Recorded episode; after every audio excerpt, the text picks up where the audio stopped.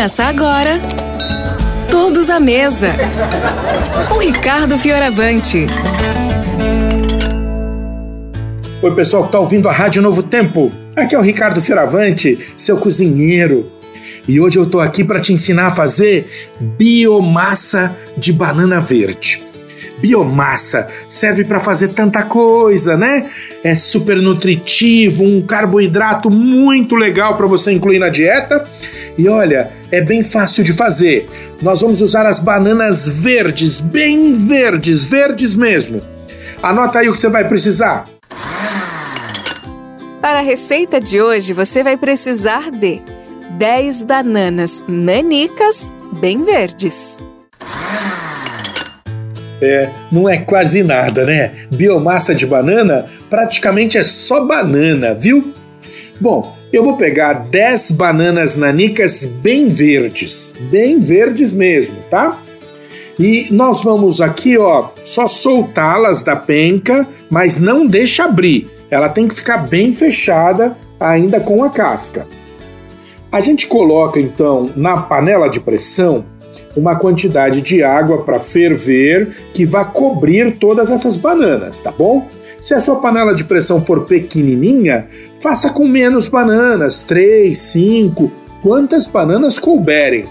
Aqui eu estou numa panela de pressão um pouco maior, vou fazer com 10, tá bom? Então, ó, lavei minhas bananas, elas estão bem fechadas, eu estou olhando aqui. A água da panela de pressão está fervendo isso é bem importante porque é legal que ela tenha um choque térmico, então eu já coloco ela na água fervendo. Toma cuidado para não se queimar, tá bom? Dá uma respingadinha de água e você tem que se proteger. Então eu estou colocando as bananas aqui, ó. Vou tampar a minha panela de pressão e vou esperar levantar pressão na panela. É quando a panela começa a fazer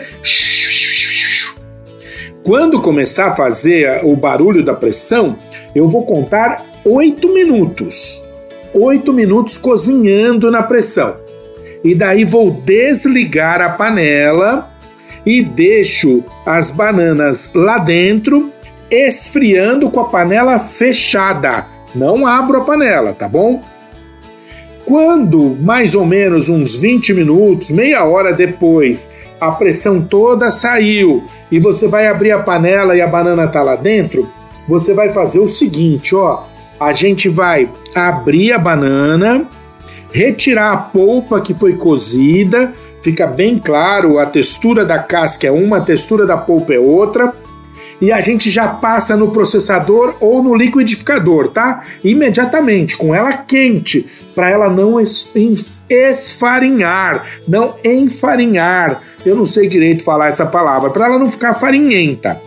Então você pega ela quentinha, processa rapidinho e guarda em potes de vidro e põe na sua geladeira ela vai durar muito, dura muito mesmo.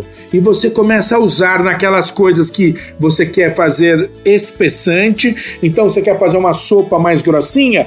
Usa isso. Você quer fazer um cookie, uma bolachinha? Pode usar também.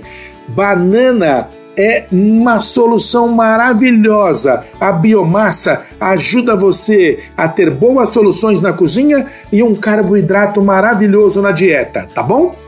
Um grande beijo, fiquem com Deus. Você ouviu? Todos à mesa. Com Ricardo Fioravante.